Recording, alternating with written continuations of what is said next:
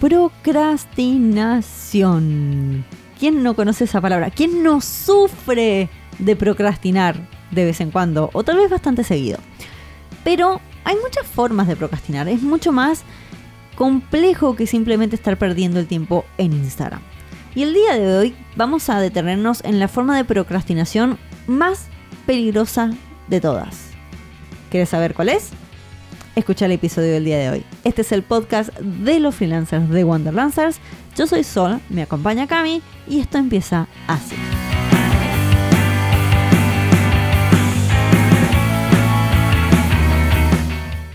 ¿Te consideras una persona procrastinadora? Procrastinadora, además hay que decirlo. Absolutamente. Absolutamente, asumidísimo. Obvio. Hay que ser sincero con uno mismo. Está bien. O con uno misma, por supuesto. Está bien. ¿Y de qué forma procrastinas? no, no quiero revelar mis trucos. Un mago no revela sus trucos. No, procrastino un montonazo. O en Instagram, o no sé, en mirando, leyendo diarios, o no sé, jugando videojuegos. ¿Qué sé yo? Eh, hay mucha forma de procrastinar. Yo hago todas esas que acabo de mencionar. Para los que no estén familiarizados con la palabra procrastinar, em, significa cuando te pones a hacer cosas que no son las que deberías estar haciendo. O sea, perdiendo el tiempo. Estás perdiendo el tiempo. Exactamente. Y cuando estamos pensando en, bueno, si yo pierdo el tiempo viendo Instagram, en YouTube, por Dios, qué forma de perder el tiempo. Ah, bueno, YouTube, YouTube también. sí, sí, Para mí es peor que Instagram. Em, o, boludeando, como se dice acá en Argentina, es muy fácil decir, porque vos estás viendo el video de YouTube y hay una vocecita en tu cabeza que dice, no deberías estar haciendo esto, María Soledad. Igual tampoco, quiero, tampoco quiero que esas personas, ah, porque hay personas tipo que son youtubers o instagramers. Por ejemplo, yo tengo Instagram con mucha interacción y me paso mirando Instagram, pero no, trato de no justificarme en decir tipo, ay no, miro Instagram porque es mi trabajo. Estoy mirando Instagram porque estoy al pedo. Está bien, pero eso es lo que decíamos. Cuando vos estás boludeando, es fácil identificar que estás procrastinando, que estás, entre comillas, perdiendo el tiempo. Pero ¿qué pasa cuando esa línea se, se, empieza a desdibujar? Porque no es la única forma de procrastinar, perder el tiempo. Hay otros tipos de procrastinación. Sí, ya hablamos en varios episodios. Hemos hablado, hemos hablado, por ejemplo, de la procrastinación útil. Productiva.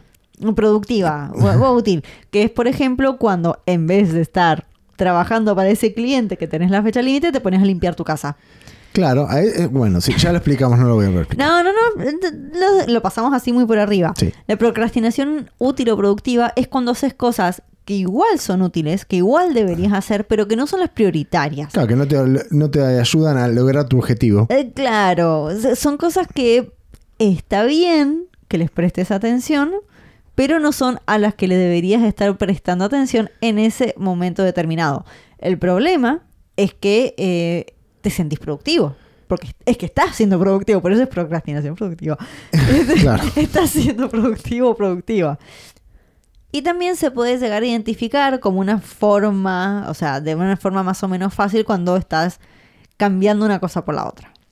Pero la peligrosa, la procrastinación, que además no conozco a nadie que no caiga en esta, es la procrastinación de la perfección. Ay, sí es horrible. Nos pasa mucho a nosotros los artistas. A todo el mundo creo que le pasa. No, pero más a los artistas. Porque, ¿Vos por qué? Porque tu alma sensible de artista tiene que ser perfecta. No, no, te digo por qué. Es porque. Pero, ok, no voy a decir los artistas, voy a expandir un poco el universo. Voy a decir a los creadores de contenido, que pueden ser youtubers, pueden ser artistas, por supuesto. Puede ser gente que, eh, no sé, hace canciones, bueno, música, bueno, son artistas. Em, pero eh, a, todo lo que sea crear algo en general. ¿Por qué? Yo no estoy de acuerdo. Un momento, déjeme terminar. Porque cuando uno crea algo, pone uno mismo o una misma las reglas de eso. Entonces es más común que uno tienda a buscar una idea o un concepto y no tenga, digamos, límites de tiempo, o tal vez los tenga, pero te complique la existencia, porque al decir, bueno, esto tiene que ser así, te complique al, momento de decir, bueno, no, listo, eh, llegué a cierto nivel, eh, así, así tiene que estar. Entonces, se da más en los creadores para mí. Para mí no. Esa es la parte que yo no estoy de acuerdo. Yo creo que se da en cualquier tipo de profesión, en cualquier tipo de cosa que haga una persona, porque la perfección se puede encontrar en todos lados. No es simplemente con el que crea. Eh, me parece además que, honestamente me parece que es un poquito peligroso solamente pensarlo para ese grupo de gente, porque no es cierto, a todo el mundo le aplica esto. Sí, te digo porque cuál es la diferencia, porque en el trabajo a mí me ha pasado, en el trabajo cuando yo trabajaba en la oficina, también buscaba ciertas perfecciones, pero cuando era, ok, listo, esto está perfecto, uh, no, pero me van a joder porque, ah, listo, lo hago así nomás. Entonces, Pero es que ahí estás cambiando una cosa. Estamos, pongámoslo de otra manera, para, para, vamos a No, aclararlo. Más, más que una cuestión de que es de los creadores, de no de los creadores, yo creo que la perfección se, em, se- la búsqueda, mejor dicho, de la perfección, siempre está relacionada a cuando a la persona que está haciendo algo le importa lo que está haciendo. Que puede ser crear al- alguna cuestión visual, alguna cuestión artística, como puede ser que, no sé, una hoja de Excel te quede perfecta para poderla presentar, para podérsela presentar a tu cliente. No, no es necesariamente, a eso me refiero, no es necesariamente algo que se relaciona a los procesos creativos típicos como es el arte. no, yo dije que afectaban más, no era que, no dije No, que eran para mí es a todo. No, no dije que fueran exclusivos, dije se da mucho en eso, dije, no dije, Se ay no, todos lados". solamente nosotros. Vos porque te querés sentir especial. artistas, Vos solamente porque te querés sentir especial. Nosotros los artistas somos especiales porque somos... No, dije, se da más en las cuestiones de Vos creación. sos un elitista. A veces. No lo voy a negar. Sos un elitista. Pero bueno, a ver, volvamos, volvamos, volvamos. ¿Qué pasa cuando vos procrastinás por perfección, por perseguir la perfección? Ajá. Te sentís de que estás trabajando en aquello que deberías estar trabajando, pero nunca llegás a la meta final. Exactamente. Porque estás persiguiendo algo que es un ideal. Ya desde el vamos, lamento pincharle el globo a alguno, pero la perfección no existe. O alguna. Nunca, o alguna, alguna. eh, la perfección no existe. No, no se, siempre se puede ir más allá, siempre se puede seguir mejorando algo, pero el solo hecho de pensar en no voy a parar hasta llegar al punto perfecto, ya de por sí te está, eh, o sea, ya de por sí te marca que vas a fracasar. La perfección es como un horizonte. Nunca se alcanza. Bueno, está bien. Buena analogía, buena analogía. Y además, o sea, para mí es complicado, o nosotros opinamos de que es el tipo de, procrastinación más peligrosa, porque cuesta mucho poner un punto final, separarse de lo que sea que estés haciendo y evaluarlo de una manera objetiva para darte el permiso de decir, genial, hasta acá llego y sigo para adelante. ¿Sí? Hay varios tipos además de procrastinación, perfección. Procrastinación de perfección, ¿cómo le puedo ¿Cómo? decir? Hay varios tipos de, procrastina de procrastinador perfecto. La perfección de la procrastinación. sería, sería como un, un inception eso. Pero sí, es verdad. ha- Hay varios tipos. Pero me gustaría dejar a ciertas personas como, como de lado. Pero, pero Sí. no, no, no, de- no quiero decir de lado, porque la procrastinación, la perfección de la procrastinación, por decir. Perdón. No, es la pro- no, es, trabalengua. no, es al revés. No, es que es al revés. La procrastinación No. por- de perfección. Momento, momento. Si uno dice la perfección de la procrastinación, quiere decir que está perfeccionando procrastinar. Eso Ah, es tan fácil. Exactamente. Ahora, si uno dice la procrastinación por la perfección, Sí, está diciendo que es está eso, procrastinando es porque está buscando ser perfecto. Es el, son dos conceptos cambiando solamente dos palabras. Pero bueno, para.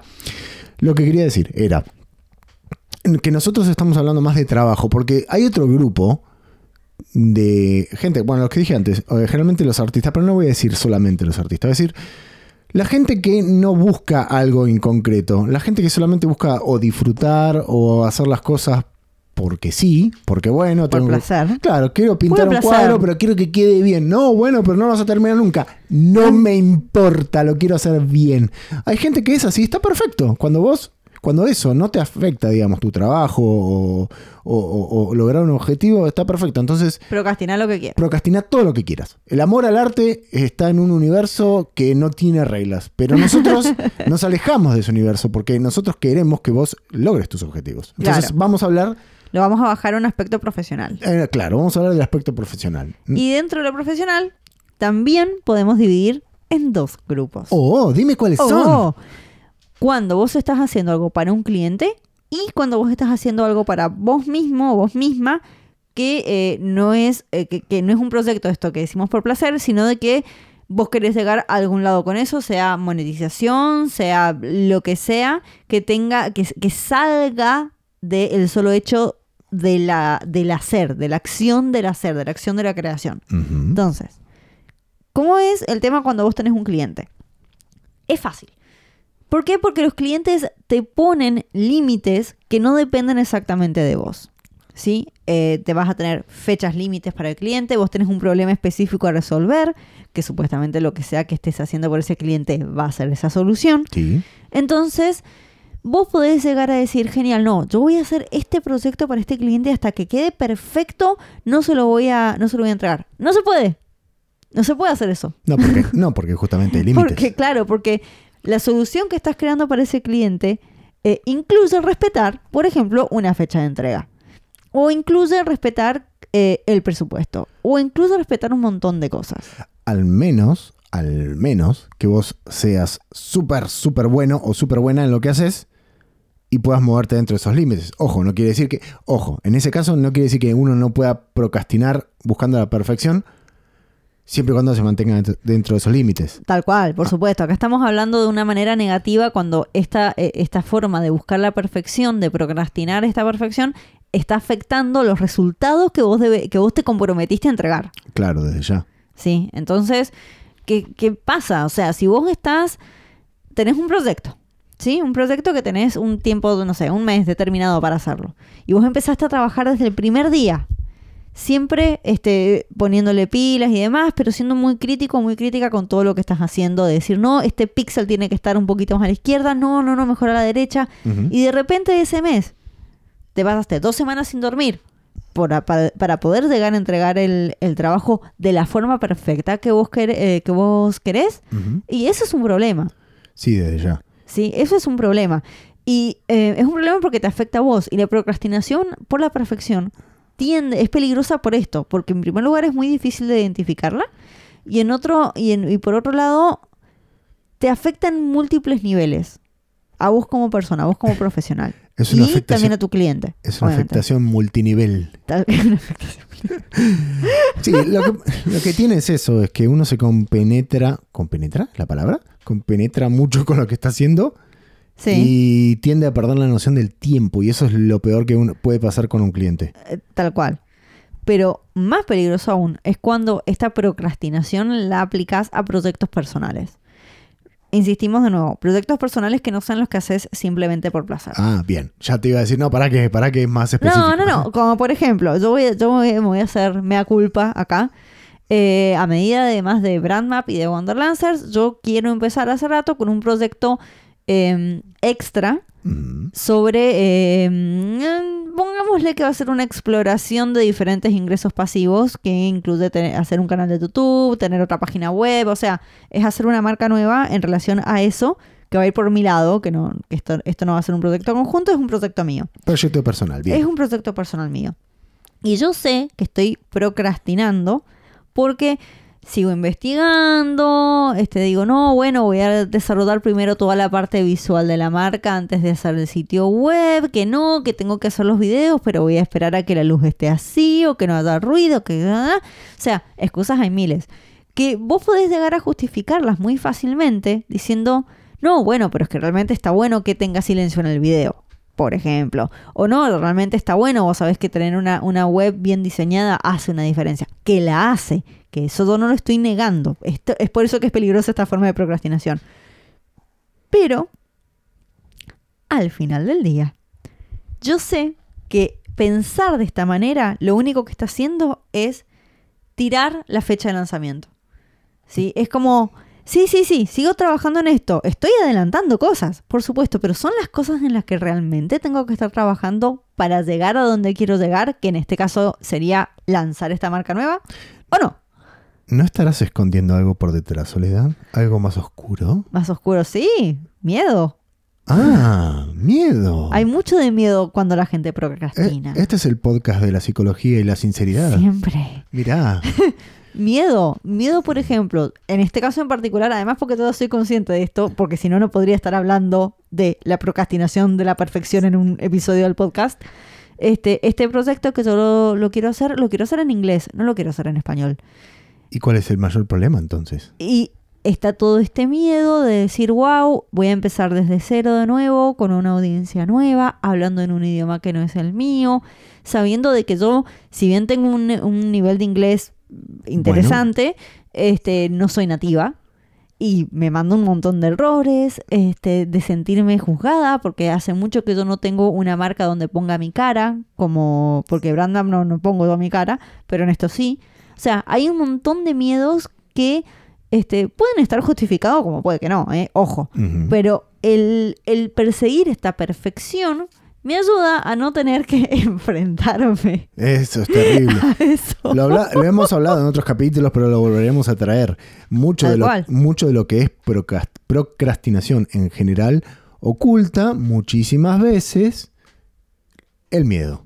El miedo a hacer cosas, el miedo a exponerse, el miedo a empezar algo nuevo, el miedo a enfrentar a cosas que uno no quiere enfrentar realmente.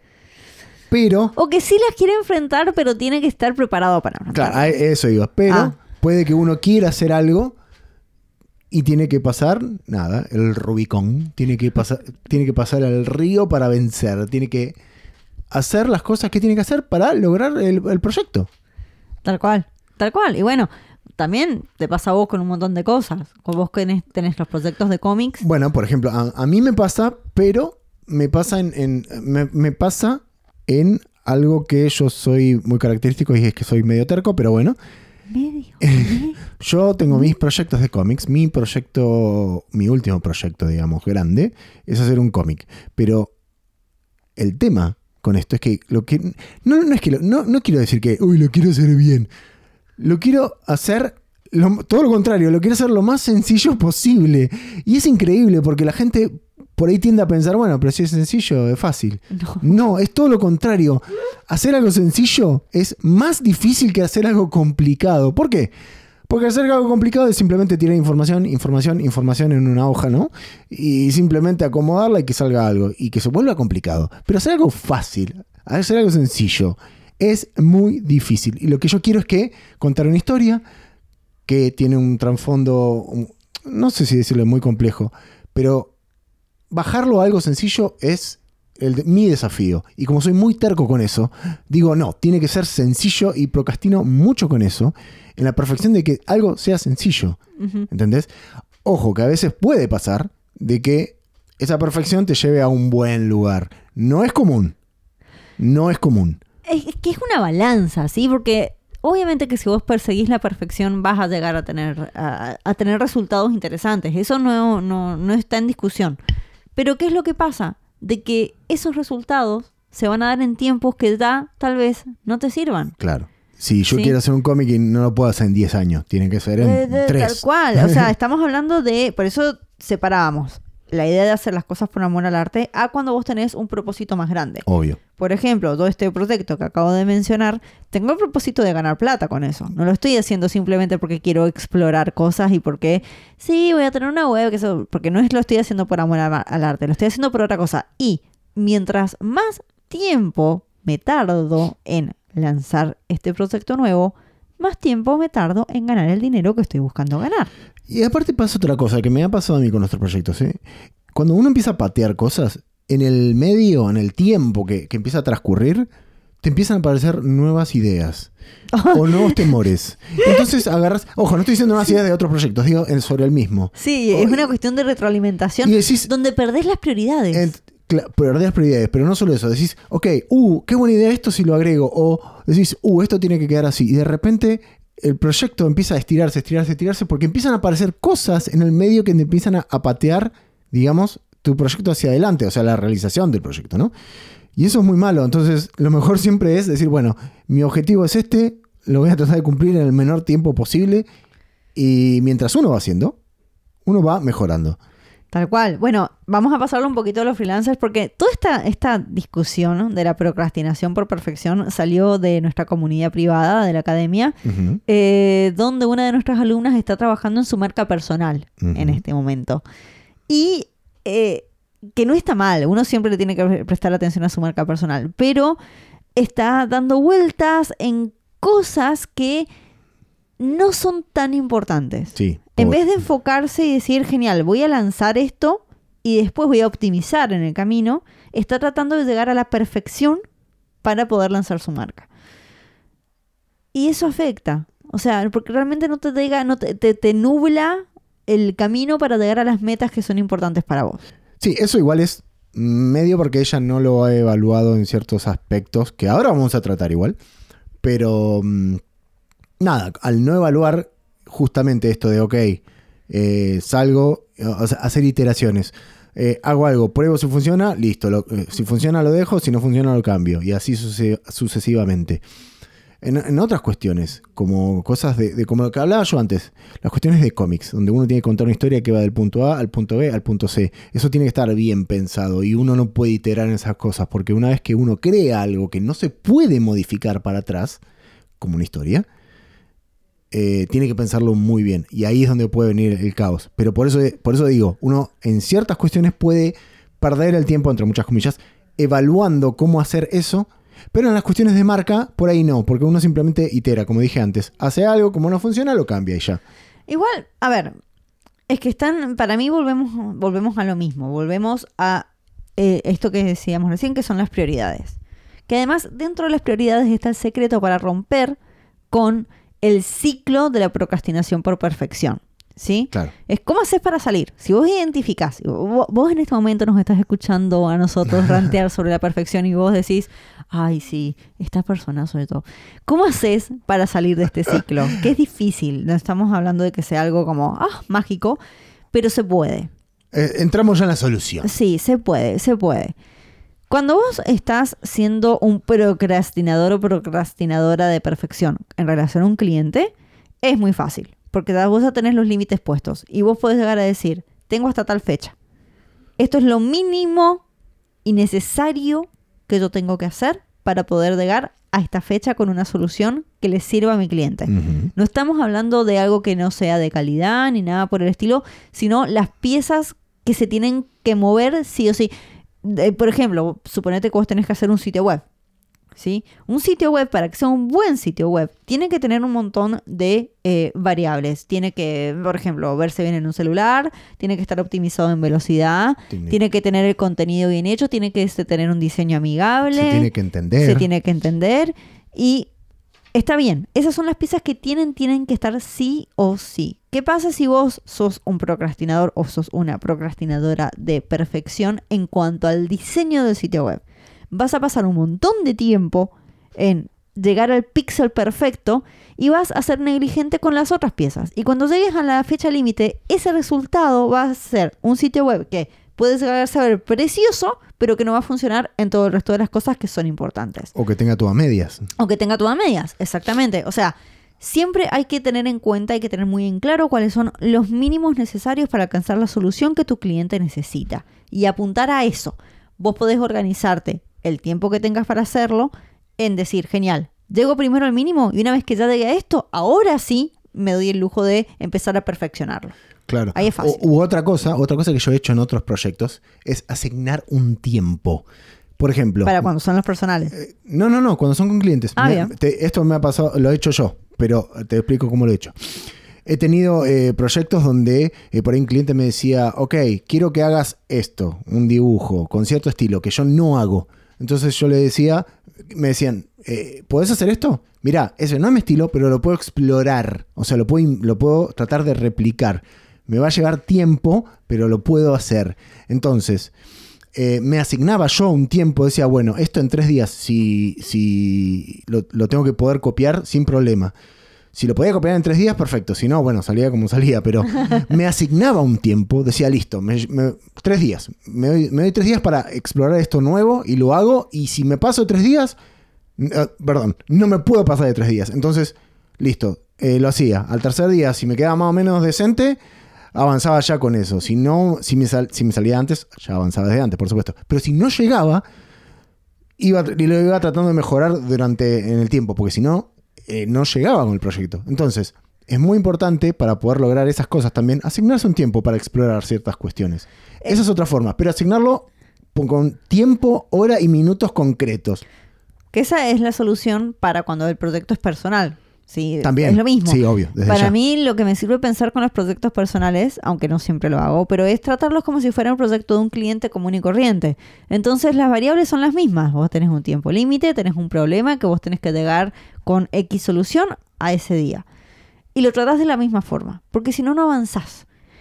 Y siempre hay que recordarse, hay que tener en cuenta que lo importante no es llegar a la perfección, sino llegar a la solución Exactamente.